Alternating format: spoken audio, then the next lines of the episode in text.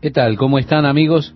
Bien, mientras usted busca el pasaje bíblico, quiero decirle que estoy muy feliz de compartir con ustedes estos estudios de la palabra de Dios para hoy. Y espero realmente, es mi oración a Dios, que sirvan para su crecimiento espiritual, para su relación con Dios, para que sea más fluida, sea mejor. Ahora sí, si ya encontró el pasaje, le vamos a dar lectura. También les dijo, ¿acaso se trae la luz para ponerla debajo del almud o debajo de la cama? No es para ponerla en el candelero, porque no hay nada oculto que no haya de ser manifestado, ni escondido que no haya de salir a luz. Si alguno tiene oído para oír, oiga. Les dijo también, mirad lo que oís, porque con la medida con que medís, os será medido y aún se os añadirá a vosotros lo que oís, si oyen la verdad. Porque al que tiene, se le dará, y al que no tiene, aún lo que tiene se le quitará. Decía además, así es el reino de Dios, como cuando un hombre echa semilla en la tierra, esto sería la palabra, y duerme y se levanta de noche y de día, y la semilla brota y crece sin que él sepa cómo, porque de suyo lleva fruto la tierra, primero hierba, luego espiga, después grano lleno en la espiga, y cuando el fruto está maduro, enseguida se mete la hoz, porque la siega ha llegado. Ahora, lo que el Señor está diciendo es que existe este hermoso crecimiento inconsciente, que tiene lugar cuando la palabra de Dios es plantada en el corazón.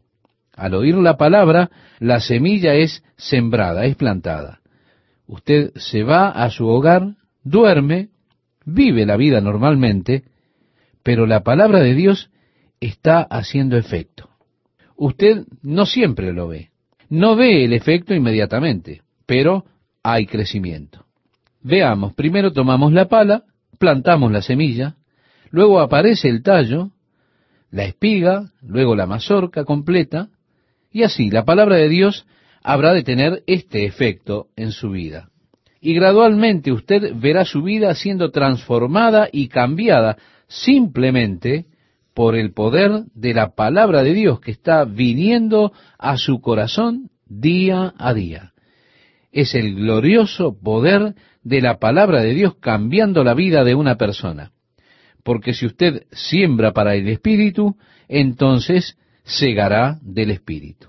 Es cierto que a veces nos ponemos inquietos, impacientes, queremos ver fruto inmediatamente, pero nuestro crecimiento espiritual es imperceptible muchas veces. Hay un trabajo dentro nuestro del cual no somos conscientes, el trabajo que hace la palabra de Dios. Pero Luego miramos retrospectivamente y vemos qué tan lejos hemos llegado. Y decimos, wow, puedo ver la obra de Dios, puedo ver cuán lejos el Señor me ha traído. Y esto simplemente es la belleza y el valor de la palabra de Dios que ha sido sembrada en nuestros corazones. Hay cambios que están tomando lugar, cambios que vienen lentos, gradualmente, imperceptiblemente, en una dosis diaria, diríamos. Pero por un periodo de tiempo usted no puede ver cosas desarrollándose y creciendo dentro suyo. Y qué glorioso es cuando uno comienza a llevar fruto en su vida, cuando usted encuentra que Dios realmente le ha cambiado sus actitudes y las cosas que solían ponerle totalmente furioso o decepcionado, es una especie de encontrarse en determinado momento diciendo, bueno, necesitan ayuda, oraré por ellos. Y usted se encuentra diciendo, hey, ¿soy yo el que está diciendo eso? Y usted puede ver que la palabra de Dios tiene su efecto, un efecto cambiador de la vida.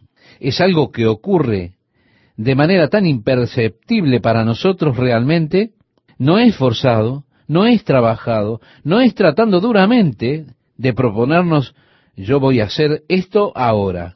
No, estimado oyente, no es el esfuerzo de las obras grandes, sino la preciosa, inconsciente obra del Espíritu de Dios, transformando y cambiándome a la imagen de Cristo a través del efecto de la palabra de Dios siendo plantada la semilla en mi corazón. En el verso 30 leemos, decía también, ¿a qué haremos semejante el reino de Dios? ¿Con qué parábola lo compararemos? Así que esta es una comparación. Es como el grano de mostaza que cuando se siembra en tierra es la más pequeña de todas las semillas que hay en la tierra. Sí, realmente una semilla de mostaza es una semilla muy pequeña, oscura, se parece mucho a la semilla del clavel. Pero después de sembrado, crece y se hace la mayor de todas las hortalizas, dice el verso 32 de Marcos 4. Ellos tenían sus jardines de hortalizas y crecían en ellos la menta, el anís, el comino, el romero, entre otros, sus especias, su mostaza. Y ésta crecía más que el resto de las hierbas que habían cosechado. Pero dice en el verso 32, y echa grandes ramas. Espere un minuto. Esto no es lo que hace la planta de la mostaza. Así que aquí lo que tenemos es un crecimiento anormal. Y dice de tal manera que las aves del cielo pueden morar bajo su sombra.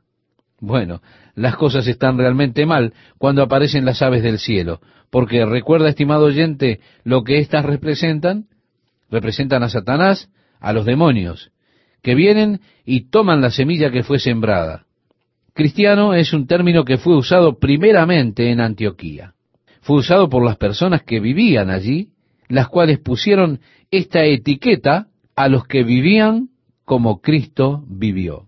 Ellos dijeron, son parecidos, son semejantes a Cristo. Y de hecho eso es lo que el término cristiano significa, ser semejante a Cristo. Sin embargo, con el tiempo, el término ha venido a tener un significado mucho más amplio, y es un término que fue aplicado, como en el Oriente Medio, si usted no es musulmán, entonces es cristiano. Y en las Américas, si usted no es un ateo, usted es un cristiano. Solíamos decir de los Estados Unidos una nación cristiana, pero realmente se está lejos de ser eso.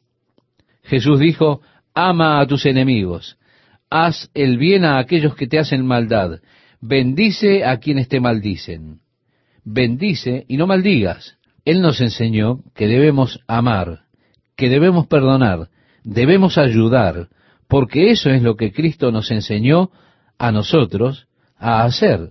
Así que, siendo como Cristo, debemos obedecer y seguir a Jesucristo. Debemos amar y debemos perdonar. Hay aún a lo largo del mundo un sentimiento antisemítico muy fuerte en los corazones de muchas personas. Esto ha existido por siglos. Las personas están buscando alguna excusa para odiar al pueblo judío o para airarse con ellos. El apóstol Pablo representó los sentimientos de todo verdadero cristiano cuando dijo, el deseo de mi corazón y mi oración por Israel es que sean salvos. Y podría desear ser maldecido por Dios por el bien de mi hermano, para que conozcan a Jesucristo. Pero desafortunadamente, en nombre del cristianismo y en nombre de la iglesia, los judíos han sido perseguidos por siglos. Nuestro guía en Israel nos dijo que su primera exposición al cristianismo lo tuvo en Argentina cuando era un niño. Cuando estaba en la escuela pública, el primer día fue golpeado por otros chicos mientras le decían asesino de Cristo. Él decía que cada día tenía que irse corriendo a su casa desde la escuela. Las piedras que le tiraban le pasaban por encima mientras le llamaban así, asesino de Cristo. Él dijo, yo ni siquiera sabía quién era Cristo. Pero, dijo él, aprendí a odiarle por lo que me estaba sucediendo. ¿Cómo puede usted salvar a alguien o alcanzar a alguien para Cristo si usted los odia de esa manera? El odio es algo lejos, muy lejos de Jesús y de las enseñanzas de Jesús para cualquier grupo, para cualquier etnia. Seguramente Jesús nos enseñó que somos uno. No hay judío ni griego, bárbaro o escita, esclavo o libre, sino que Cristo es el todo en todos.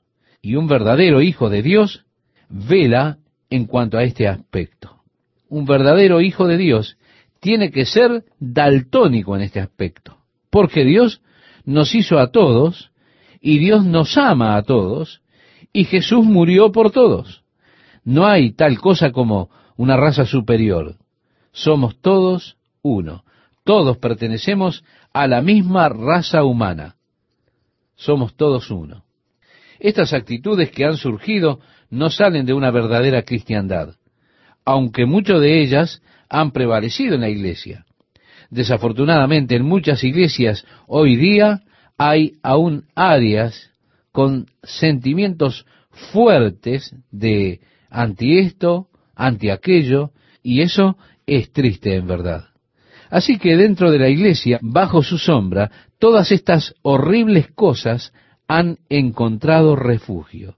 Dentro de la iglesia hoy, organizaciones mundiales de iglesias, todo tipo de aves existen. Las cosas que son hechas en el nombre de la iglesia o en el nombre de la cristiandad, nada tienen que ver con Jesucristo. Esos son enemigos de Cristo trabajando desde dentro de la iglesia. Así que, después de sembrado, crece y se hace la mayor de todas las hortalizas y echa grandes ramas. Eso es un crecimiento anormal. Ese no es un verdadero crecimiento. Reitero, es algo anormal. Las aves del cielo pueden morar bajo su sombra. El verso 33 nos dice, con muchas parábolas como estas, les hablaba la palabra, conforme a lo que podían oír. Y sin parábolas no les hablaba, aunque a sus discípulos en particular les declaraba todo. Aquel día, cuando llegó la noche, les dijo, pasemos al otro lado. Yo quiero que usted note estas palabras, estimado amigo. Pasemos al otro lado. Y despidiendo a la multitud, le tomaron como estaba en la barca, y había también con él otras barcas. Pero se levantó una gran tempestad de viento y echaba las olas en la barca de tal manera que ya se anegaba. Y él estaba en la popa, durmiendo sobre un cabezal. Y le despertaron y le dijeron, Maestro, ¿no tienes cuidado que perecemos? Jesús debió haber estado extremadamente cansado, teniendo a toda esta multitud apretándole, abrazándole, tocándolo, de modo que cuando comenzaron a cruzar el mar, él se durmió.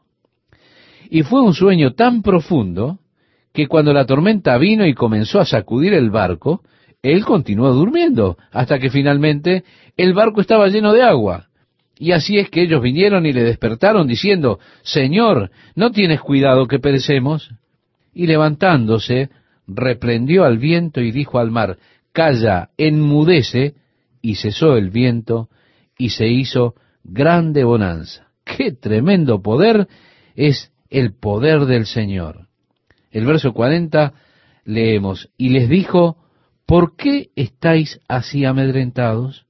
¿Cómo no tenéis fe? Primeramente, Él reprendió el viento y las olas, y luego Él reprendió a los discípulos. Los reprendió por no tener fe. ¿Por qué habría de hacer eso? El barco estaba lleno de agua. Parecía que iba a hundirse. ¿Por qué les habría de reprender por no tener fe? Porque si usted va hacia atrás en el relato, lo que él dijo primero fue, pasemos al otro lado. Él no les dijo, bueno muchachos, vamos a bucear un rato. Él dijo, pasemos al otro lado.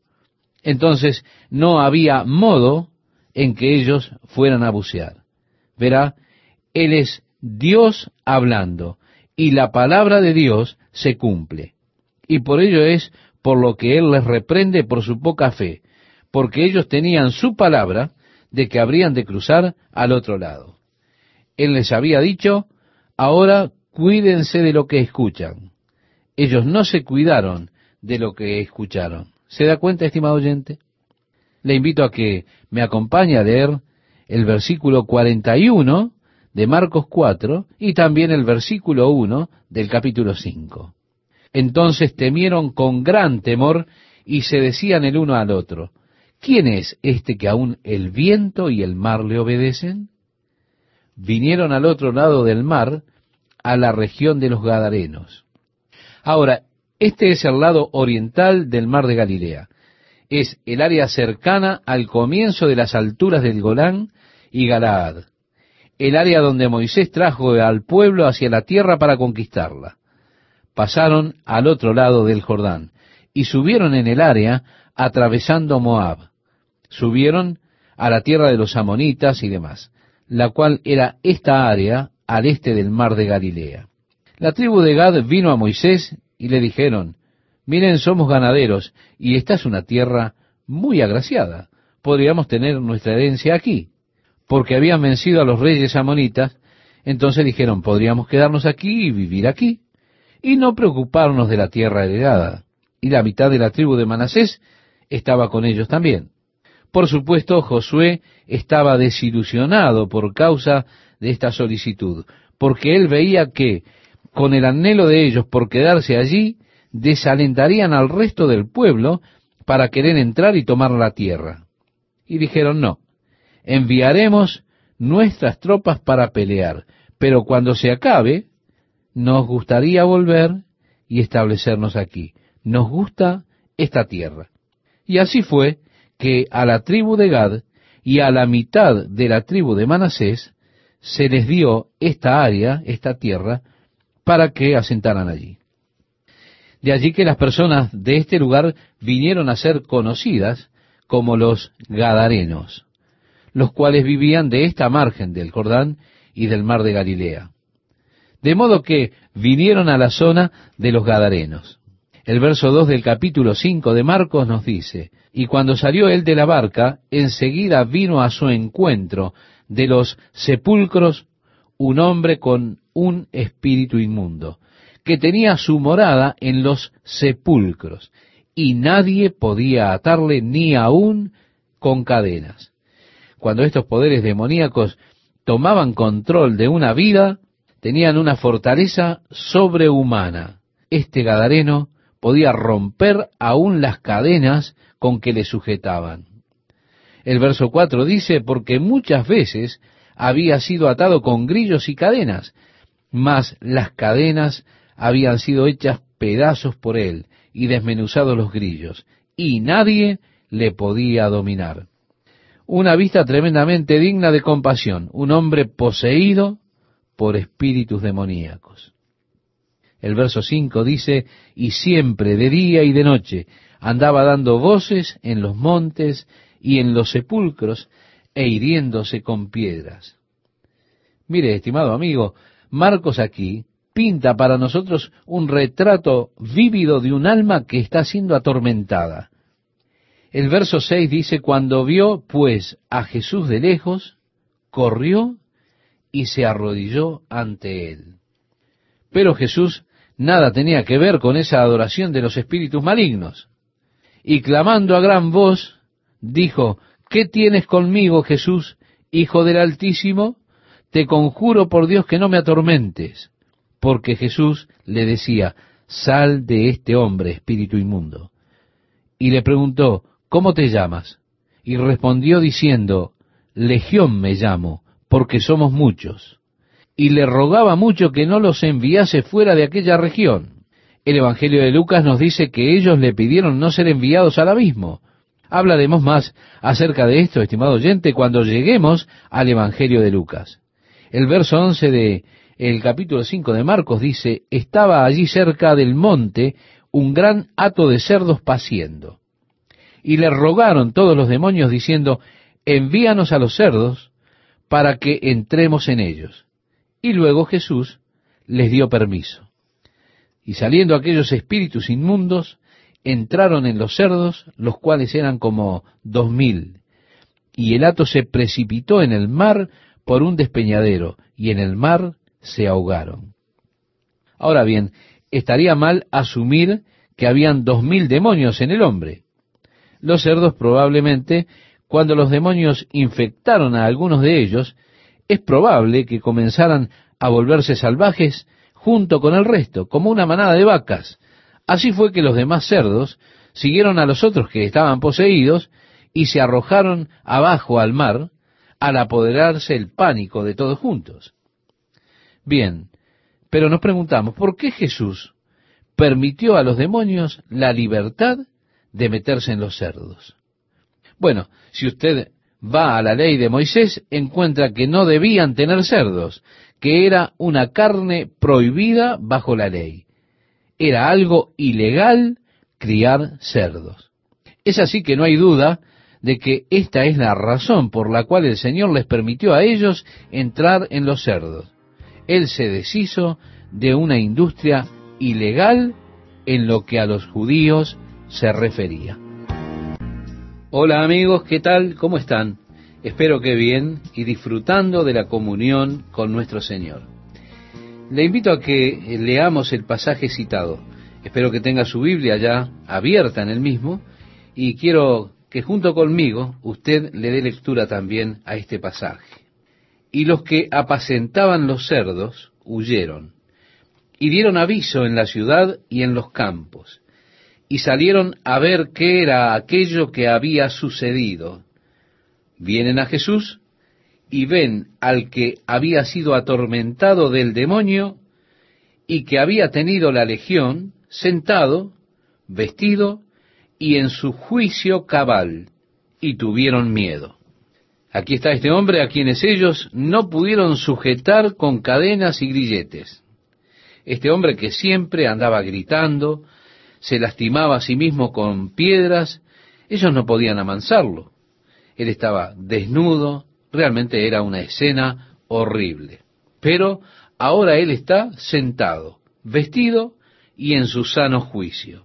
El verso 16 leemos y nos dice, y les contaron los que lo habían visto cómo le había acontecido al que había tenido el demonio y lo de los cerdos. Los testigos comenzaron a hablar contra lo que había sucedido. Las personas empezaron a rogarle a Jesús, ¿y qué es lo que le rogaban, estimado oyente? Dice el verso 17, comenzaron a rogarle que se fuera de sus contornos. Al entrar él en la barca, continúa la lectura allí en Marcos capítulo 5, versículos 17 y 18, ellos decían, ¿te importa irte de aquí? ¿Qué seres humanos tan inhumanos eran? En lugar de estar agradecidos de que este pobre y miserable hombre fuese ayudado y sanado, ellos estaban molestos porque habían perdido a sus cerdos. Estaban realmente más interesados en los cerdos que en un ser humano sus descendientes aún andan por aquí. Personas que realmente no tienen interés por las necesidades de los demás, por las necesidades de los seres humanos.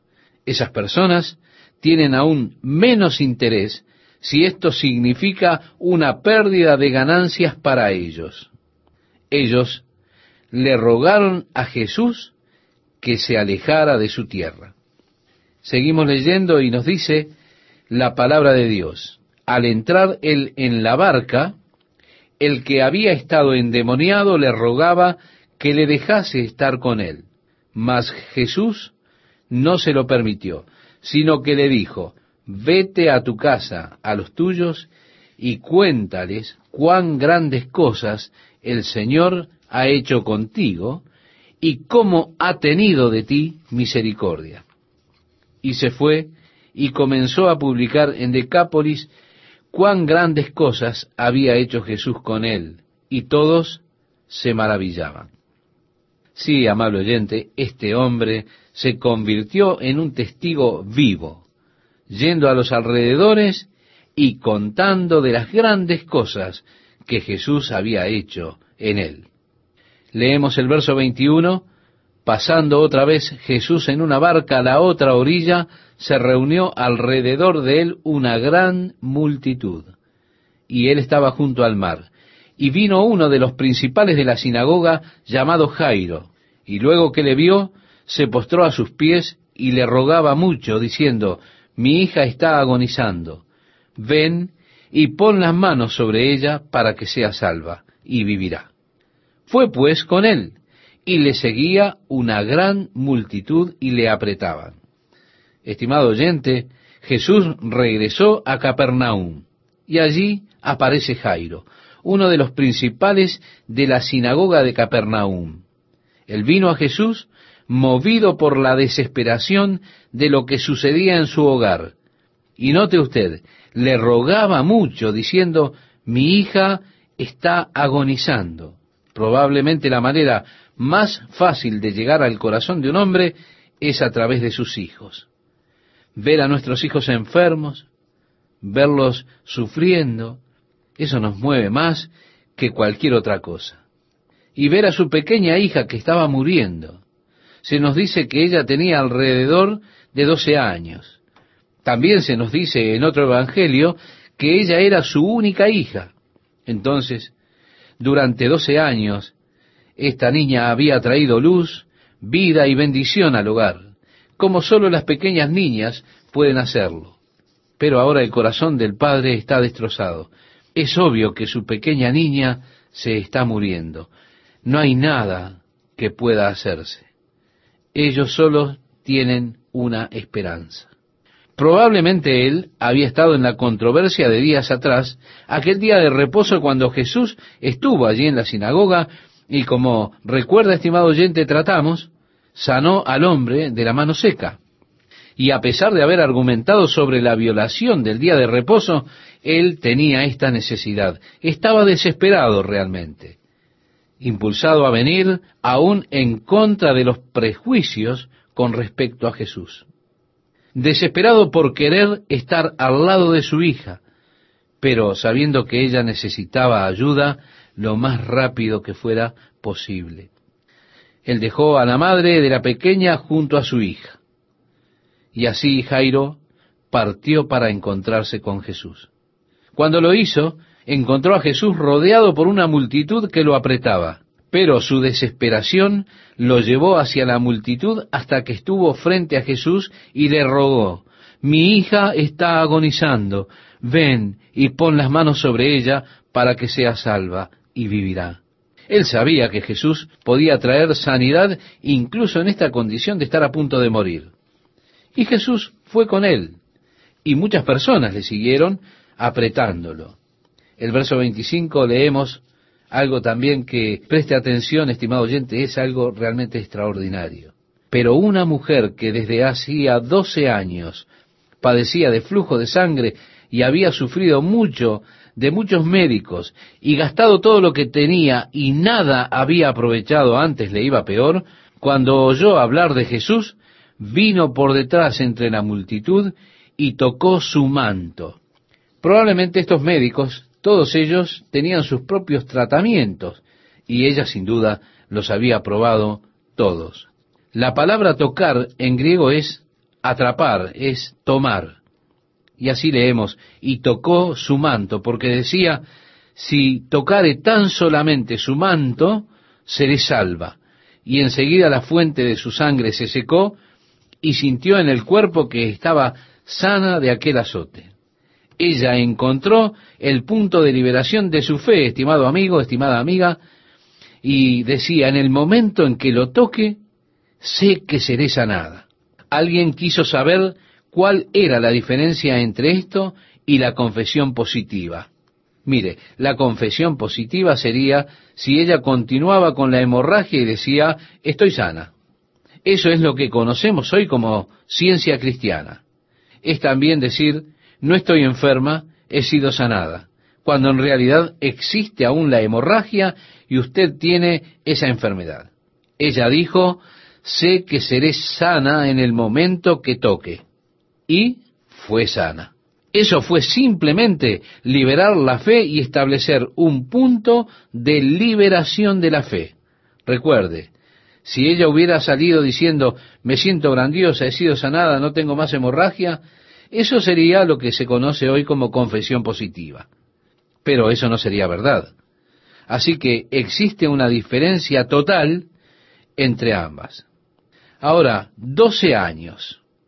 De acuerdo a la ley judía, su esposo no podía tocarla mientras ella tuviese esta hemorragia. De acuerdo a la ley judía, todo lo que ella tocaba quedaba impuro. A cualquiera que ella tocara también quedaría impuro. Por tanto, ella no podía seguir viviendo con su familia, no podía prepararles la comida ni nada. Finalmente, de acuerdo a la ley, ella no podía entrar al lugar de adoración mientras estuviera con esta hemorragia. Ella era ceremonialmente impura y por doce años ella vivió en la sombra de la oscuridad. Ahora note esto, estimado oyente. Con Jairo, doce años, él vivió con la alegría de su hermosa niña, con la luz que ella traía a su hogar. Qué contraste, ¿verdad? Pero la luz ahora se estaba yendo. Con la mujer, doce años en que ella estuvo viviendo en las sombras de esa condición excluyente, pero un rayo de luz estaba brillando, una esperanza. Si tocare tan solamente su manto, seré salva. Inmediatamente las fuentes de su sangre se secaron y ella sintió en su cuerpo que había sido sanada de aquel azote. Ella pudo sentir ese toque, esa sanidad en ese momento. Estimado amigo, estimada amiga, le quiero hacer una pregunta. ¿Ha tenido usted alguna vez esa clase de sanidad donde simplemente siente que fue sanado? ¡Wow! Yo fui sanado. Mire, yo tuve una experiencia en que coloqué mi mano sobre una pequeña niña que tenía una fiebre muy alta. Y cuando los ancianos y yo estábamos orando, y mi mano estaba puesta sobre su frente, sentí que el calor salió de ella. Realmente yo sentí que su frente se enfrió. Lo pude sentir, pude sentir que eso sucedía. Esta mujer pudo sentirlo. Ella sabía qué había sucedido. Pudo sentirlo en su interior. Esas son hermosas experiencias, cuando usted siente el toque de Dios sobre su cuerpo. ¿Se da cuenta? Usted no necesita que nadie le diga qué está sucediendo. Simplemente usted sabe qué está sucediendo porque puede sentirlo. Así inmediatamente, sabiéndolo por ella misma, ella sintió en su cuerpo que había sido sanada de aquella terrible enfermedad. El verso 30 de Marcos capítulo 5 nos dice, Luego Jesús, conociendo en sí mismo el poder que había salido de él, volviéndose a la multitud, dijo, ¿quién ha tocado mis vestidos? Sus discípulos le dijeron, ¿ves que la multitud te aprieta y dices, ¿quién me ha tocado? Debes estar bromeando, Jesús tratando de abrirnos paso en medio de la multitud que nos aprieta y empuja, y tú te detienes y preguntas, ¿quién me ha tocado? Pero él miraba alrededor para ver quién había hecho esto. Ahora bien, ella sabía lo que había sucedido. Y él, el Señor Jesús, sabía lo que había sucedido. Ella seguramente estaba asustada cuando él dijo, ¿quién me ha tocado? Porque ella sabía lo que había pasado y se sentiría muy aliviada al oír el argumento de los discípulos. Señor, debes estar bromeando. Mira a la multitud, todos te tocan, todos te empujan. Oh, la multitud alrededor de Jesús y en toda la multitud a su alrededor una mujer que toca a Jesús. ¿Se da cuenta? Usted puede estar cerca de Jesús y no tocarlo. Usted puede estar en medio de la presión que ejerce una multitud. Puede estar en medio de la multitud y aún así no tocarle. Muchas personas se agolpaban a su alrededor, pero una persona lo tocó. Y hay una gran diferencia. Ella lo tocó, fue un toque de fe y la sanidad llegó. El versículo 33 nos dice, entonces la mujer temiendo y temblando, sabiendo lo que en ella había sido hecho, vino y se postró delante de él y le dijo toda la verdad. Ella le confesó todo. Y Jesús le dijo, como leemos en el verso 34, Hija, tu fe te ha hecho salva, ve en paz y queda sana de tu azote. Ahora, en vista que esta era una práctica común, muchos lo tocaban y eran sanados. Leemos de esto en el capítulo 3, versículo 9. Y a medida que continuamos en el texto, en el siguiente capítulo, en el versículo 56. Esta es la única ocasión en que Jesús se detiene a decir ¿quién me ha tocado? Esta vez quedó registrada, pero era algo que sucedía todo el tiempo. ¿Por qué se detuvo en esta ocasión en particular e hizo esta pregunta? ¿Quién me ha tocado? Cuando esto era algo común. Y cuando Jairo estaba tan desesperado, su hija estaba a punto de morir. La razón por la que Jesús se detuvo es que él sabía que la niña, la hija de Jairo, ya había muerto. Él sabía que pronto vendrían los mensajeros para avisarle a Jairo. Y así leemos en el versículo 35.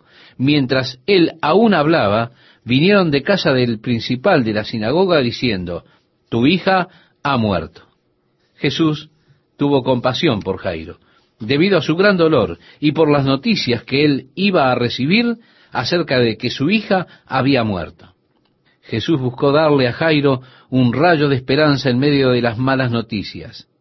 Así que mientras Jesús estaba diciéndole a la mujer, queda sana de tu azote, Jairo estaba viendo el poder de Cristo manifestado a través de alguien que le había tocado y ser sanada de una condición que existió por doce años, el mismo tiempo que él había disfrutado la belleza y el brillo de su pequeña hija. Y al haber escuchado Jairo las noticias que le habían traído, probablemente se volvió a Jesús y le dijo, Señor, es demasiado tarde, olvídalo. Pero Jesús le dijo, no temas, cree solamente. Él le había dado, en sus palabras, la base para su confianza. Él le dio aliento en la hora más oscura. Seguramente cuando Jairo se volvió a Jesús, su rostro estaría pálido, con esa tristeza de la desesperación, diciendo, oh Dios, es demasiado tarde, mi hija murió. Quizá él tendría esa gran amargura, sin esperanza. Él quizá había dicho, yo sé que si él pusiera su mano sobre ella, sería sanada. Pero ahora es demasiado tarde. Mi pequeña hija ya ha muerto. Qué notable lo que le dice Jesús. No temas, cree solamente. Y en ese momento Jesús detuvo a la multitud y dijo, no avancen más, ustedes quédense aquí, yo volveré. Y tomó a Pedro, Jacobo y Juan y al padre de la niña e iniciaron el camino juntos, probablemente para poder llegar al lugar más rápido, porque cuando hay una multitud de personas, el movimiento es tremendamente lento. Intentar pasar en medio de la multitud, eso es imposible. Así que los detuvo de manera de poder llegar más rápido a la casa. Leemos el verso 38 y nos dice, y vino a la casa del principal de la sinagoga y vio el alboroto y a los que lloraban y lamentaban mucho. Era una costumbre en esos días, estimado oyente, mostrar su amor por la persona fallecida llorando muy fuerte, y cuanto más alto fuera su llanto, más se expresaba su dolor y su amor por quien había muerto. Por eso es que tenían lloronas profesionales, personas que estaban especialmente capacitadas para llorar y lamentar. Y ellos alquilaban a estas personas para que vinieran y lloraran en estas ocasiones, de manera que todo el vecindario se enterara de la angustia que usted estaba sintiendo por esa horrible pérdida. Muchas veces cuando una persona estaba muriendo, las lloronas se reunían para que al momento de la muerte comenzaran con sus llantos, con sus lamentos, y eso anunciaba al vecindario la tragedia que había ocurrido a la familia. Así que, cuando ellos llegaron a la casa, allí había un tumulto, un gran llanto. Y leemos, y entrando les dijo, ¿por qué alborotáis y lloráis? La niña no está muerta, sino duerme. Y se burlaban de él. Mas él, echando fuera a todos, tomó al padre y a la madre de la niña y a los que estaban con él, y entró donde estaba la niña, y tomando la mano de la niña le dijo, Talita Kumi. Esto es lenguaje arameo, y es probable que esta fuera la lengua de esa familia, la lengua utilizada en los alrededores de esa casa. Jesús generalmente hablaría en griego, pero el arameo sería el idioma de esta familia. Y por eso es que Marcos dice que traducido es, niña, a ti te digo, levántate. Pero mire, estimado oyente, más literal en arameo, talita kumi es, mi pequeño cordero, levántate. Jesús estaba hablándole a esta pequeña niña en términos muy cariñosos. Mirando a esta pequeña de doce años, hija de Jairo, que estaba acostada allí aún sin vida, él dice, mi pequeño cordero, levántate. Y leemos el verso 42 que nos dice, y luego la niña se levantó y andaba, pues tenía doce años, y se espantaron grandemente. Pero él les mandó mucho que nadie lo supiese, y dijo que se le diese de comer. Ahora nos planteamos una pregunta. ¿Por qué Jesús trajo de regreso a esta niña a un mundo de contiendas, de miserias? Seguramente estar con el Padre Celestial sería mucho mejor que estar en este mundo lleno de penas, de dolor, de sufrimiento.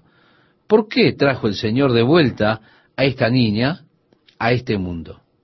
Solamente por su compasión por el dolor de los padres. Fue por el bien de sus padres, no por el bien de la niña. Fue por la gran compasión que Jesús tuvo ante el sufrimiento que ellos tenían. Por el bien de la niña, Él la habría dejado en el reino, lejos de las contiendas, lejos de la confusión, lejos de los dolores de este mundo. Pero fue por el bien de los padres. Fue por ello que Él la trajo de vuelta. Mientras le damos tiempo para que usted ubique el pasaje citado, quiero saludarle y quiero agradecerle a Dios por contarles entre nuestros oyentes, que realmente la palabra de Dios para hoy surta efecto en su vida y usted pueda crecer como persona, pueda crecer en la fe. Jesús había estado en la ciudad de Capernaum, en la parte norte del mar de Galilea. Había vuelto allí a la vida a la hija de Jairo, uno de los principales de la sinagoga que se encontraba precisamente en esa localidad.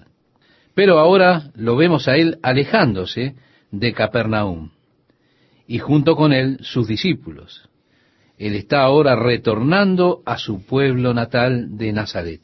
Probablemente una distancia entre 48 y 65 kilómetros es la que separa a Capernaum de Nazaret.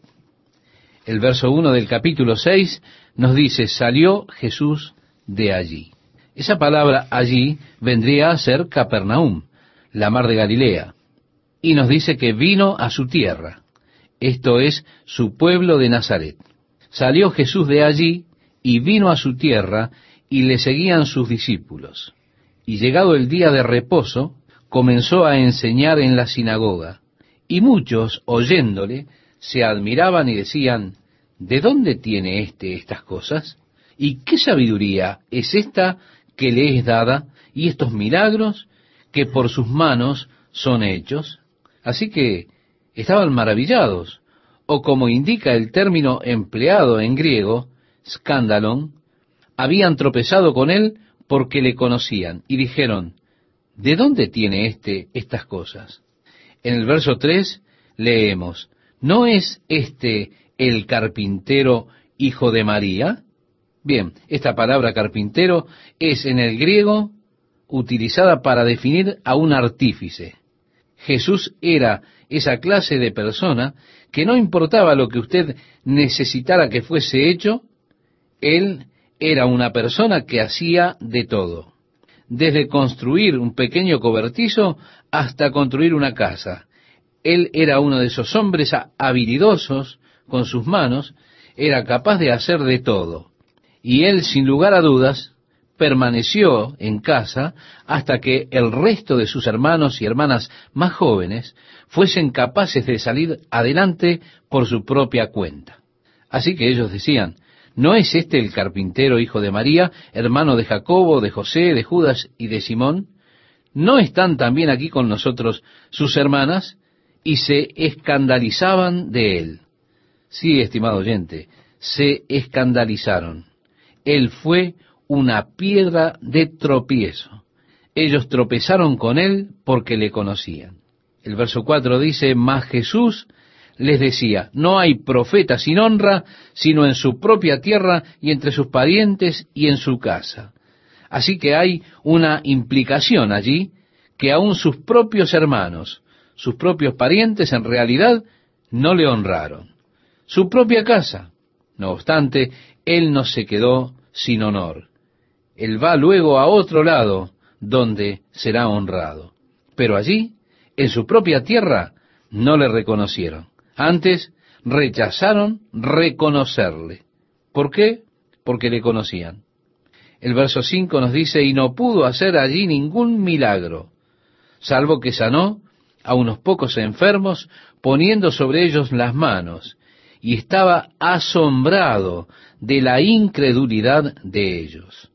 Y recorría las aldeas de alrededor enseñando. La incredulidad los apartó de venir a Jesús.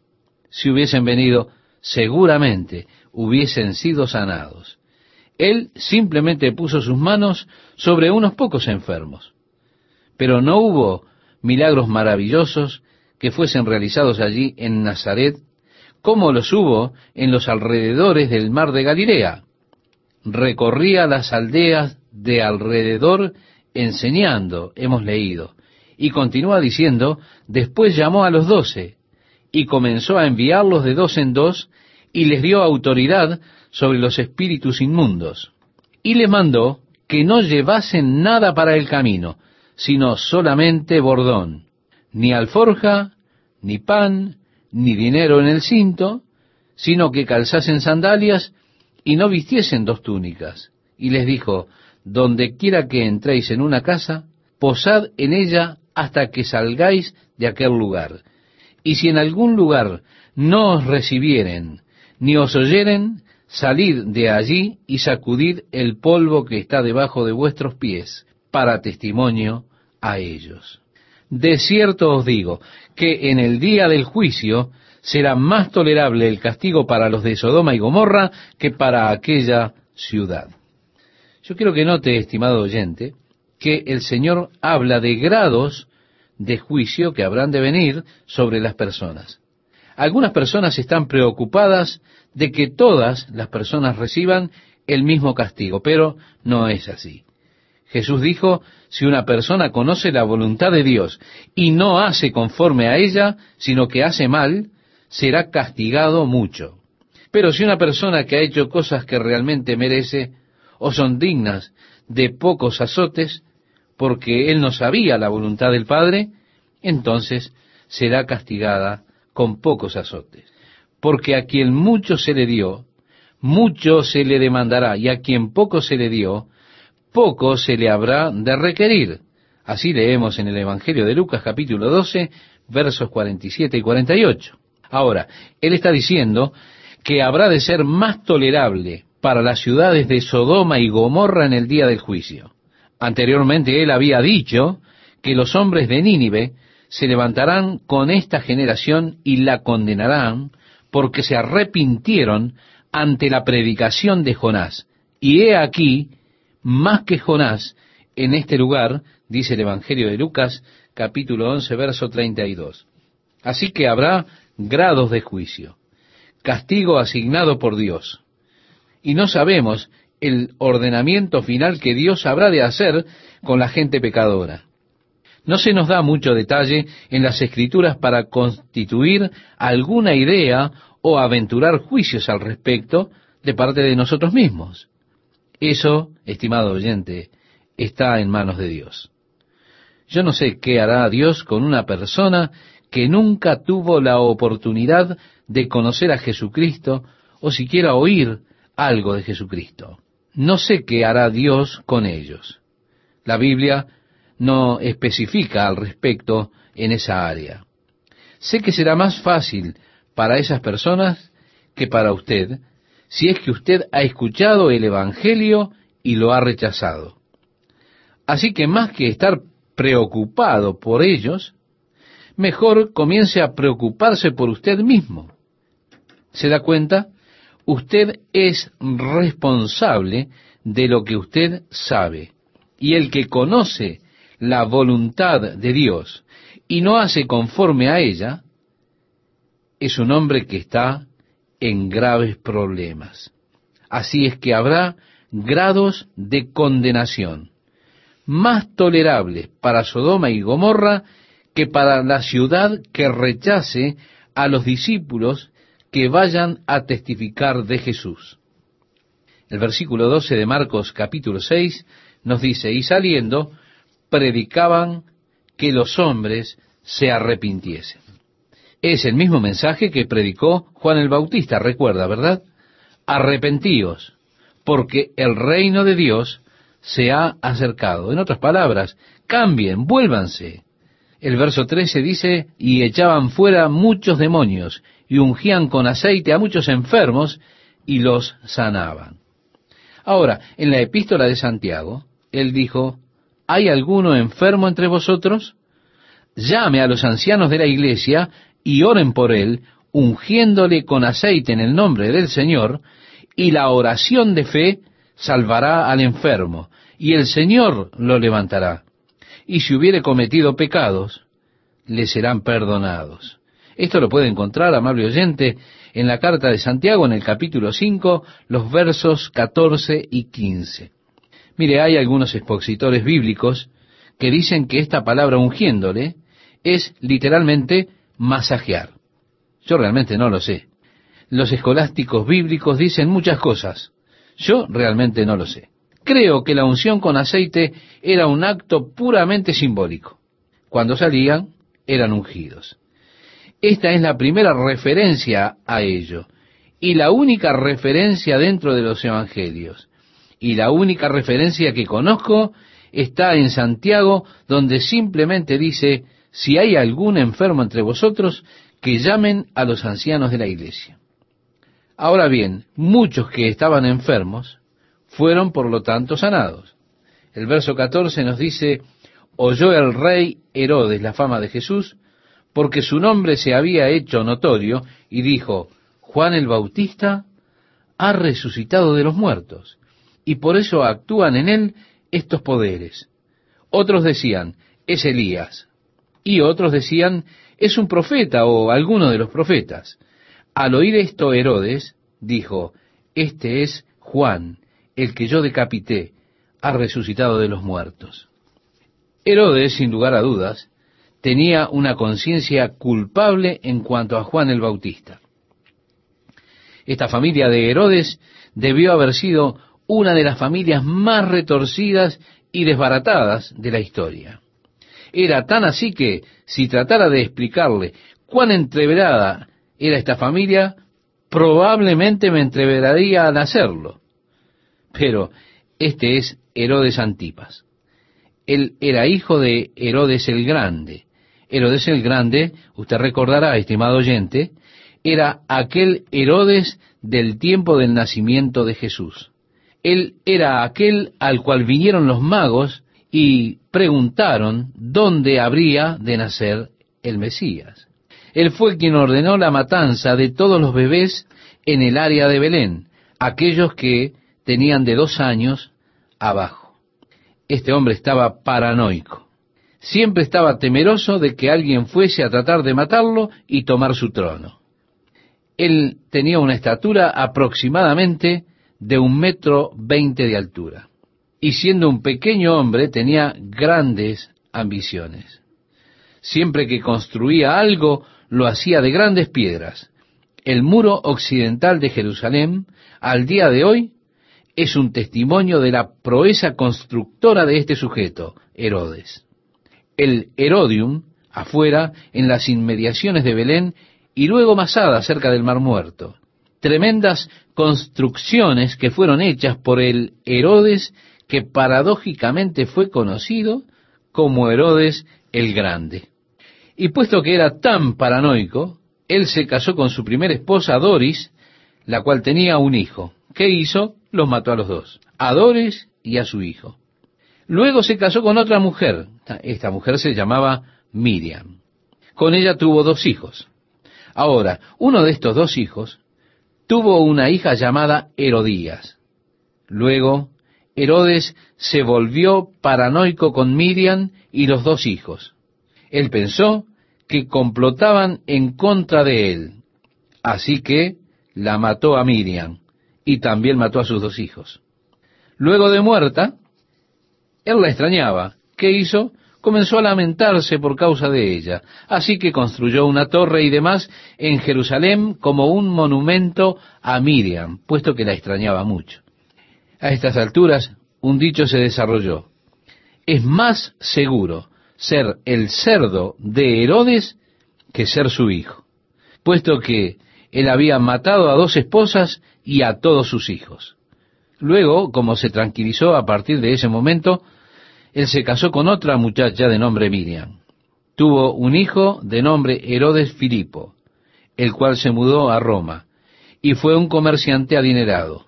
Pero Herodes Filipo se casó con su sobrina, Herodías, la cual era hija del hermano asesinado, medio hermano de Herodes Filipo. Era su esposa y sobrina al mismo tiempo. Herodes se casó con otra muchacha y tuvo un par de hijos, uno de los cuales fue Herodes Antipas. Este, Herodes Antipas, es el Herodes en nuestra historia de este día. Herodes Antipas era el gobernador de una porción del reino que su padre, Herodes el Grande, había gobernado en la región de Galilea. Herodes Antipas fue a Roma y visitó a su medio hermano Herodes Filipo. Este y Herodías, su sobrina, tuvieron una niña que llamaron Salomé. Herodes Antipas, cuando fue a Roma a visitar a su hermano, se enamoró de Herodías, que era la mujer de su hermano, pero que también era su sobrina.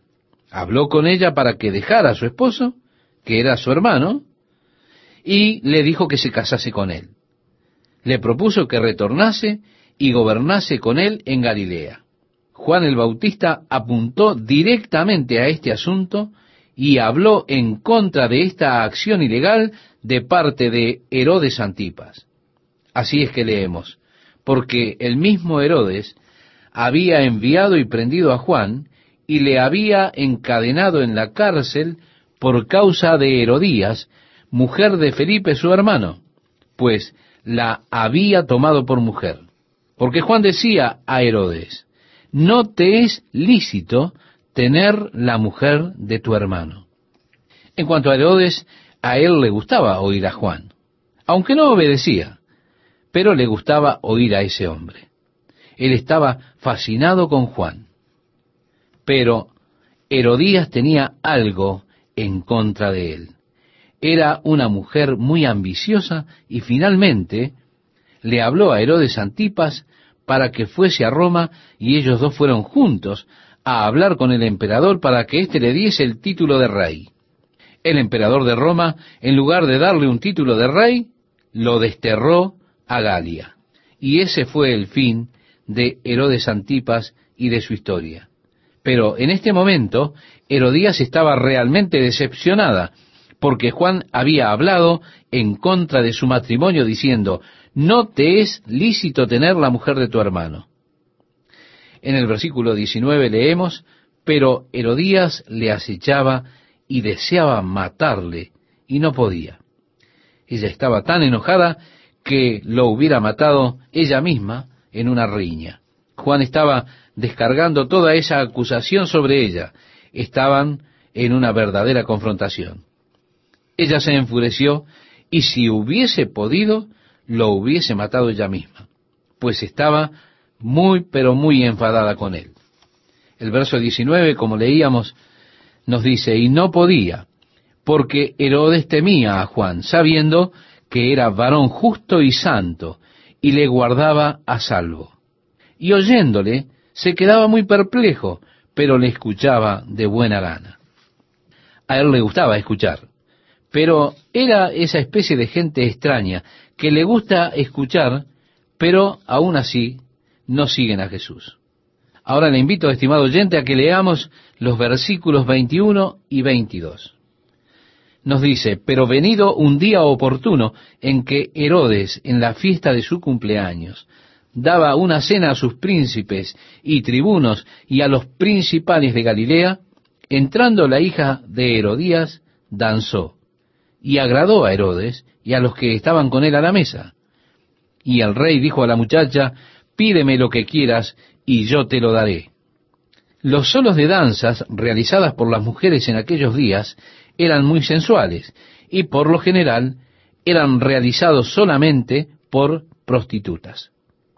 Por supuesto, el propósito era inflamar las pasiones, y Herodías le permitió a su hija realizar dicha danza delante de estos hombres, mostrando cuán bajo era su carácter moral. Ella era una mujer inmoral. Permitió que su hija fuese delante de estos hombres con esa danza sensual. Bien, Herodes, excitado por la danza, le dijo, por favor, pídeme lo que sea que quieras y te lo daré.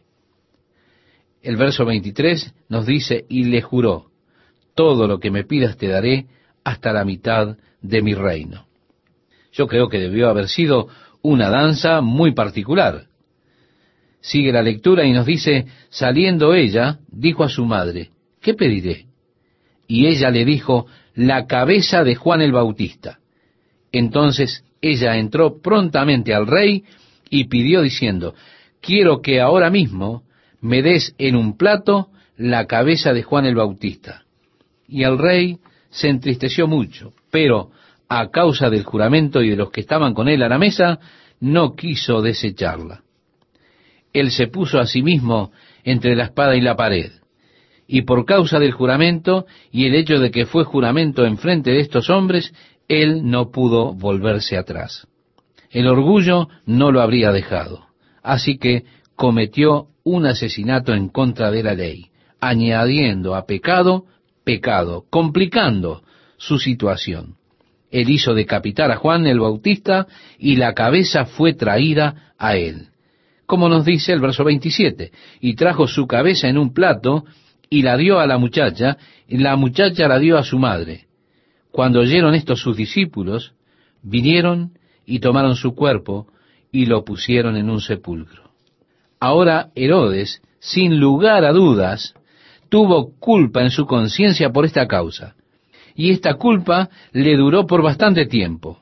Así que más tarde, cuando él oyó de la fama de Jesús, escuchó de aquellos que decían, hay un hombre que está haciendo toda clase de milagros por ahí.